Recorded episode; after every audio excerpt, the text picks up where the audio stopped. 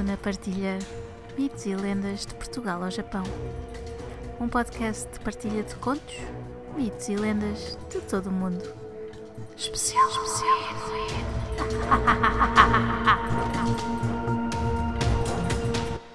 Eu sou a Luna Kirsch e seja muito bem-vindo ao Luna Partilha Mitos e Lendas de Portugal ao Japão.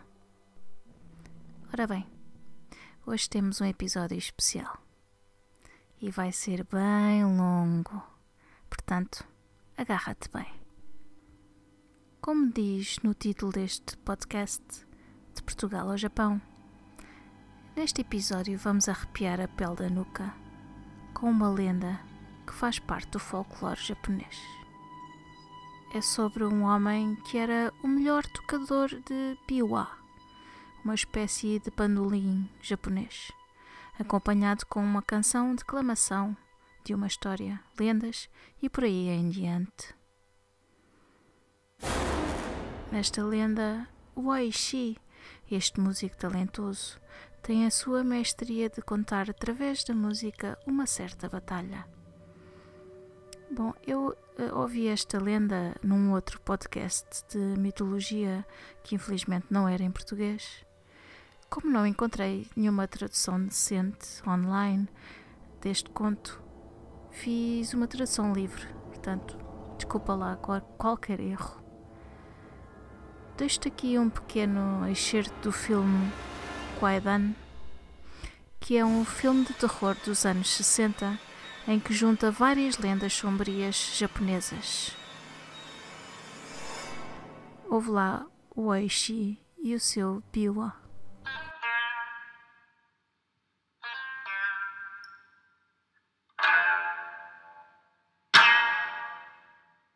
時こそ来とれ元暦二年三月二十四日の右脳国に源平両軍船でしてどんの裏にて や合わせとぞそうどね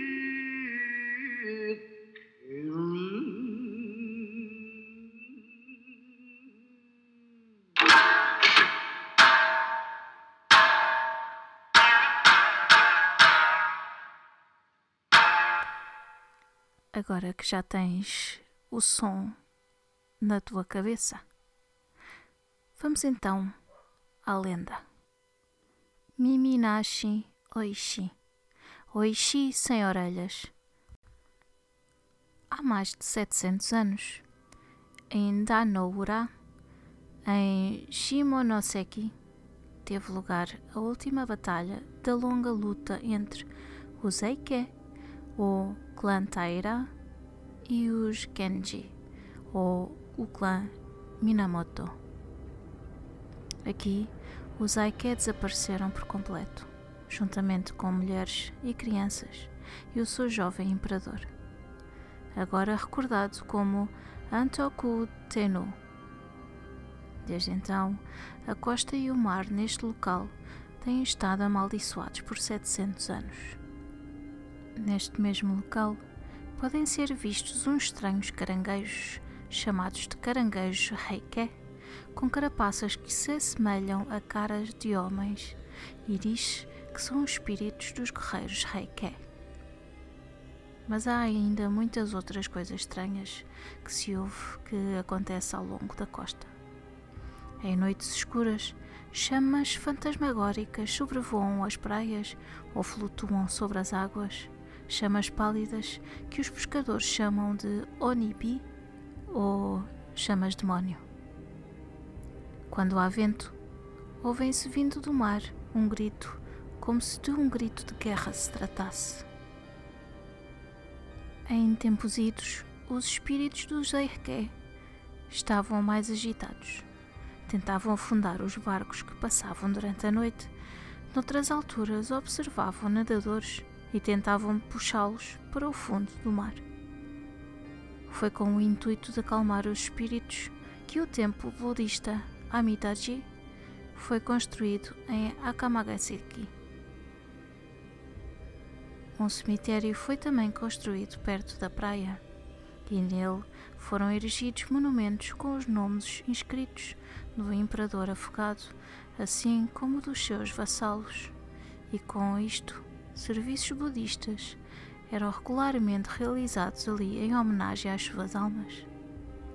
Depois de construído o templo e os túmulos erguidos, os Heike começavam a fazer menos assombrações mas continuavam de tempos a tempos a provar de que ainda não tinham o descanso perfeito para os seus espíritos. Há alguns séculos vivia em Akamagaseki um homem cego chamado Oishi. Era famoso pelo seu talento em declamar e tocar o seu bandolim biwa. Desde criança foi ensinado a declamar e a tocar e, mesmo ainda pequeno, conseguiu superar os seus mestres. Como profissional, Biwaoshi tornou-se bastante famoso pelas suas exclamações da história da batalha entre os Heike e os Genji. Diz que quando ele cantava a canção da batalha de Tan no Ura, até os Kirin não conseguiam conter as lágrimas. No início da sua carreira, Oishi era muito pobre, mas recebeu a ajuda de um bom amigo. Este amigo era um monge de Amidaji e era apreciador de poesia e música, e por isso frequentemente convidava Oishi para tocar e declamar no templo. O monge, ao ficar impressionado pelos talentos do rapaz, propôs que Oishi fizesse do templo a sua casa. Este ficou muito grato pelo convite e aceitou.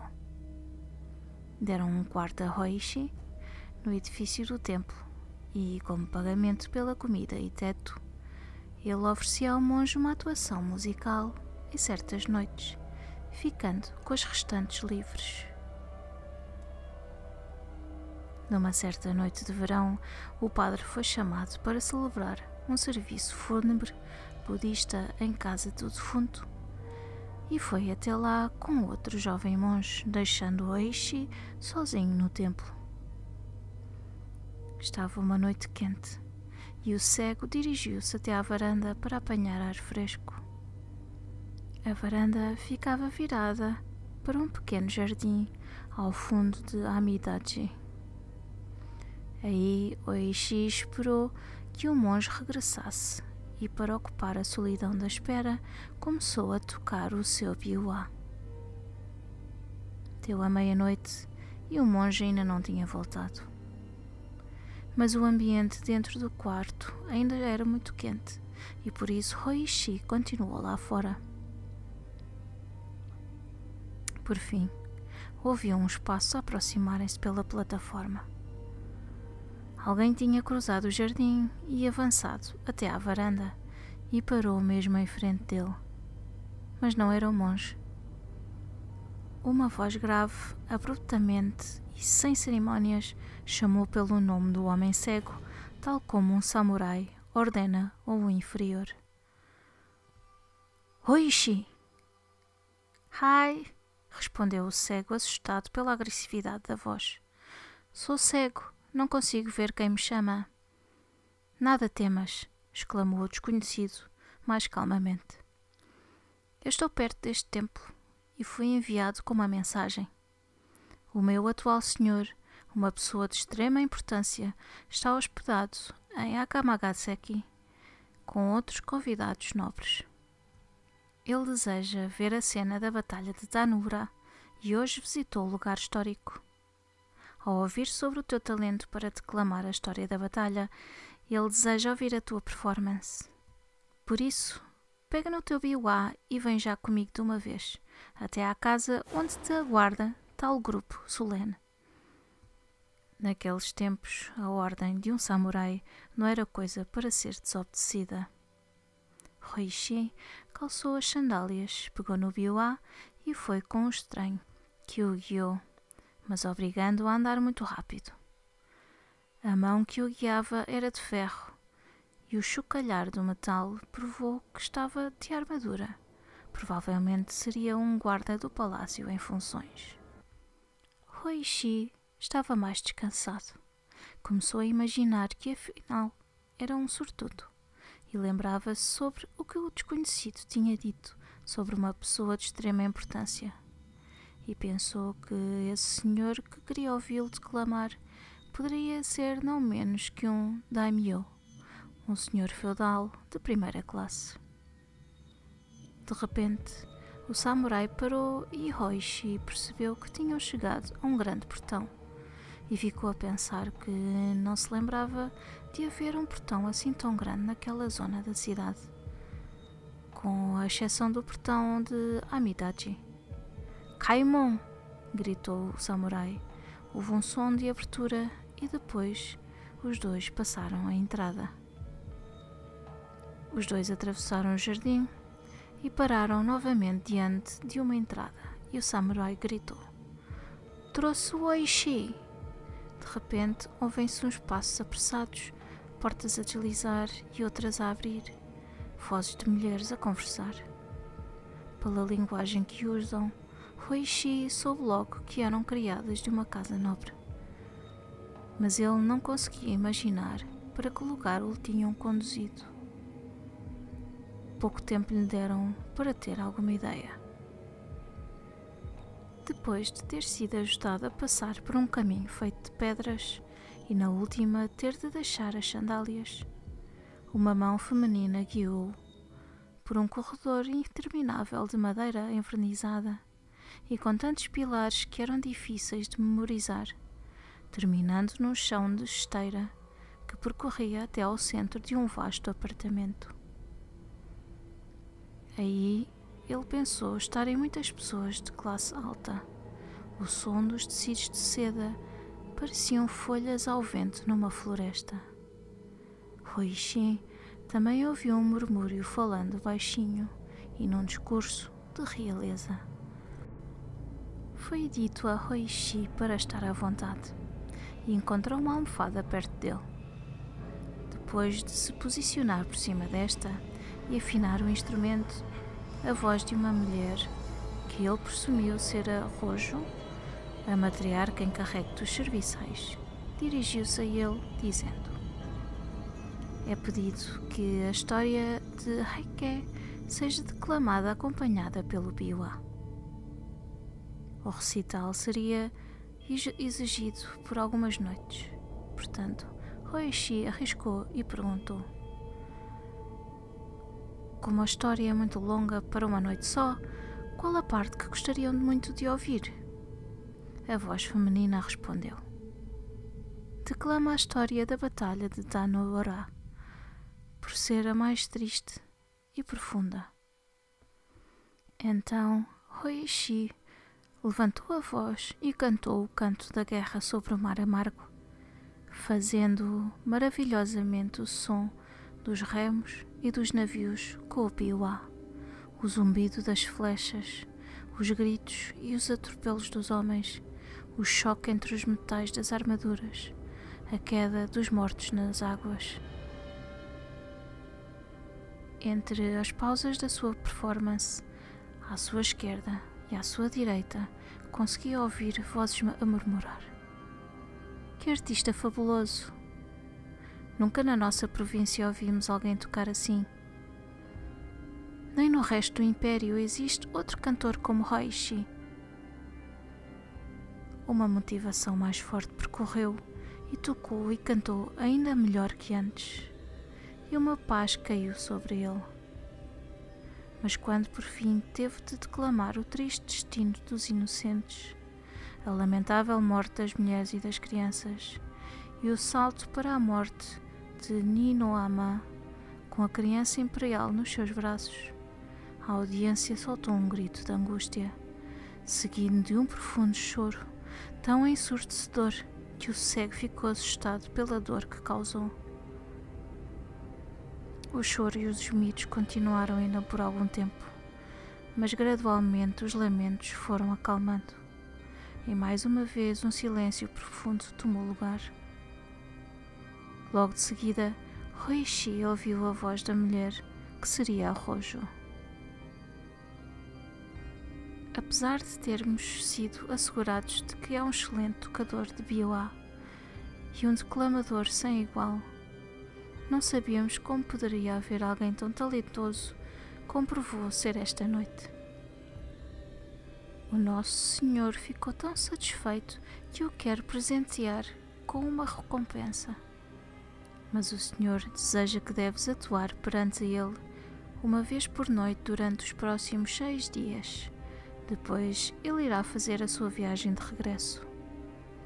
Amanhã virás novamente à mesma hora. O mesmo guia de hoje irá buscar-te. Há ainda outra questão da qual fui ordenada que te informasse.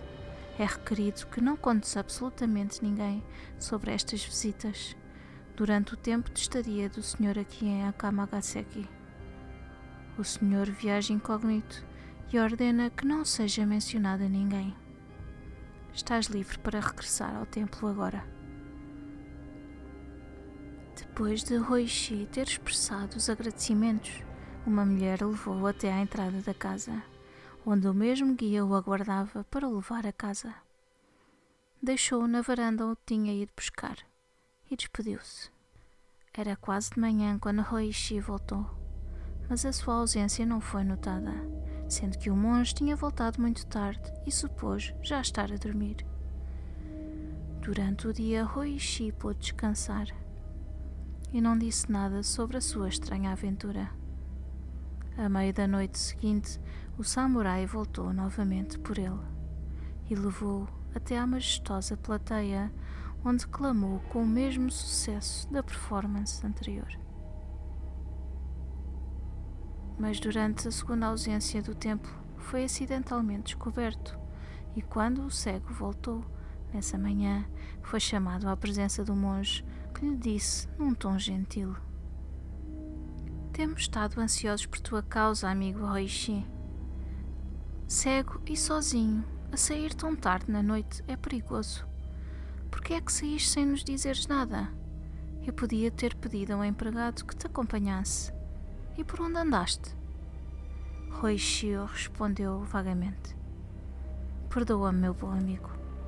Tive de tratar de um assunto privado e não consegui que fosse noutra altura do dia.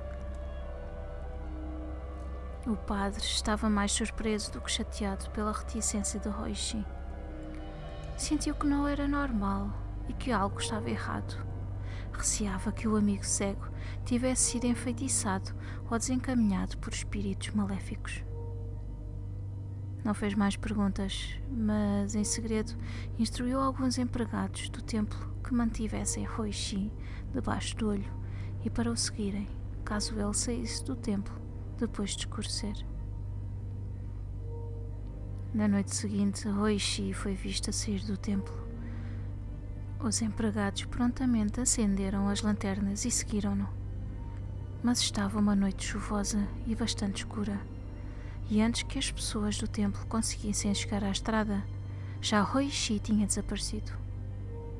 É evidente que ele andou bastante depressa, algo estranho, considerando-se tratar de uma pessoa cega e a estrada estava muito em mau estado. Os homens percorreram as ruas, inquirindo em todas as casas que o Hoishi costumava visitar, mas ninguém sabia dar notícias dele. Por fim, fizeram o caminho de volta para o templo pela costa. Ficaram espasmados ao ouvir o som do biwa tocando fervorosamente no cemitério de Amidaji, com exceção de algumas chamas de fogo fato, que já era normal aparecerem em noites escuras. Tudo era escuridão naquela direção. Os homens, de uma vez, apressaram-se para o cemitério, e aí com a ajuda das suas lanternas, descobriram Hoishi, sentado sozinho, à chuva diante do túmulo de Hantoku Tenu, fazendo o seu biwa ressoar e cantando alto as batalhas de Tanoura. Atrás de si, junto a si e por cima dos túmulos, o fogo dos mortos queimava como velas Nunca antes algum homem mortal tinha visto tamanha concentração de Onibi. Roishi-san! Roishi-san! Gritaram em desespero os empregados. Estás enfeitiçado! Roishi-san! Mas o cego parecia não os ouvir. Exaustivamente fazia o seu bioacho calhar, ressoar e badalar mais e mais selvaticamente entoava o canto da batalha de Danura. Os homens conseguiram agarrá-lo e gritaram-lhe ao ouvido. Oxi-san! Oxi-san! Vem conosco de uma vez por todas. Este respondeu-lhes de uma forma reprovadora. Interromper-me destes modos, perante a excelentíssima plateia, não o tolero. Apesar do momento estranho, os empregados não conseguiram conter o riso. Claro que ele deve ter sido enfeitiçado. E puxaram-no para se pôr em pé, e à força correram para o templo onde foi imediatamente despido das roupas molhadas por ordem do monge e foi obrigado a comer e a beber. O monge insistiu que o cego lhe desse uma explicação para, tal comportamento. Roishi ainda hesitou em falar, mas por fim percebeu que realmente tinha enfurecido o bom monge e decidiu abandonar o seu receio e relatou tudo o que acontecera nos encontros com o samurai. Então o monge disse: Oishi, meu pobre amigo, estás em grande perigo. É lamentável que não me tivesses contado antes. Realmente, o teu fabuloso talento trouxe-te um estranho problema. Neste momento já deves ter percebido que não tens visitado casa nenhuma, mas passado as noites no cemitério, entre os túmulos dos Haike e foi diante do túmulo de Hantoku Tenu que o nosso pessoal te encontrou sentado à chuva. Tudo o que imaginaste era uma ilusão, à exceção das evocações dos mortos. Ao obedecer-lhes, deste-lhes o poder de te controlar. Se lhes obedeceres de novo depois do que aconteceu, irão-te fazer em pedaços. De qualquer das maneiras, mais cedo ou mais tarde, iriam-te destruir. Esta noite não poderei ficar contigo, pois fui chamado para outro serviço fúnebre. Mas antes de sair, será necessário proteger o teu corpo com textos sagrados escritos na tua pele. Antes de cair a noite, o monge e o jovem monge despiram Reishi. Depois, com os seus pincéis de caligrafia, traçaram sobre o peito, as costas, a cabeça, o rosto, o pescoço, membros, mãos e pés. Até escreveram nas solas dos pés e nas restantes partes do corpo o texto sutra sagrado chamado de Hanashin Kyo. Quando finalizado, um monge instruiu Hoishi dizendo: Esta noite, quando eu sair, deves ficar sentado na varanda e esperar. Serás chamado mas independentemente do que acontecer, não respondas e não te mexas. Não digas nada e fica quieto, como se a meditar. Se te moves ou fazes algum barulho, serás dilacerado e nem penses em gritar por ajuda, porque nada nem ninguém te pode ajudar. Se fizeres exatamente como te digo, o perigo passará e nunca mais terás medo. Depois de anoitecer, e dos monges terem ido embora, Shi sentou-se na varanda de acordo com as instruções recebidas. Pousou o biwa junto a ele no chão e, assim, em posição de meditação, permaneceu quieto. Tomou cuidado para não tossir ou fazer algum som ao respirar. Ficou ali durante horas. Então ouviu passos vindos da estrada. Passaram o portão atravessaram o jardim, aproximaram-se da varanda e os passos pararam mesmo frente a ele. Oishi! gritou a voz profunda, mas o cego suspendeu a respiração e continuou sentado sem se mexer. Oishi! Chamou severamente pela segunda vez, depois uma terceira ainda mais raivoso. Oishi! Oishi permaneceu quieto, que nem uma pedra, e a voz resmungou. Sem resposta. Isto não pode ser. Tenho de procurar. O som de pés pesados no soalho da varanda aproximaram-se e pararam ao lado do cego. Então, depois de longos minutos, durante os quais, por fim, a voz rude sussurrou junto a ele: Aqui está o Biuá, mas nada de tocador de Biuá. Eu só vejo duas orelhas. Isso explica o facto de ele não ter respondido. Ele não tem boca para falar. Nada resta para além das suas orelhas. Então estas orelhas para o meu senhor vou levar, como prova de que seu grandioso pedido foi obedecido, o tanto quanto possível.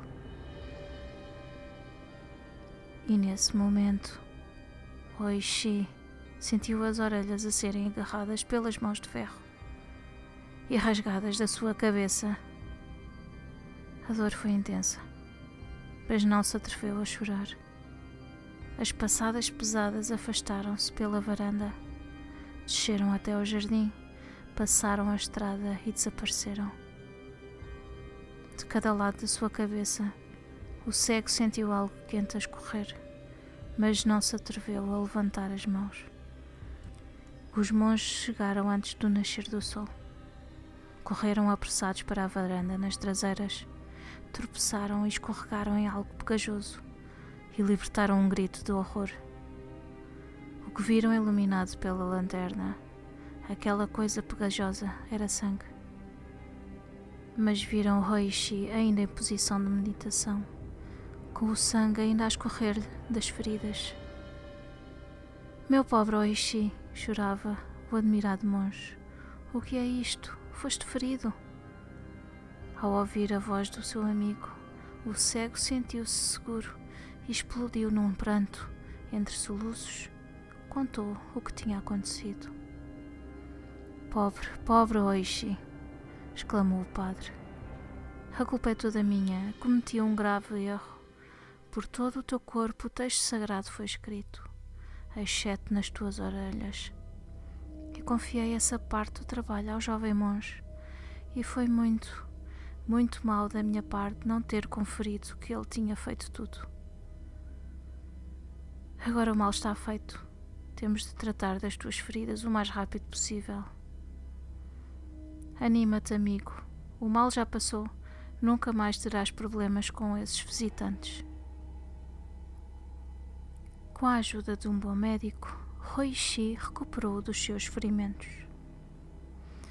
A história da sua estranha aventura espalhou-se depressa e percorreu longos caminhos, fazendo-o famoso.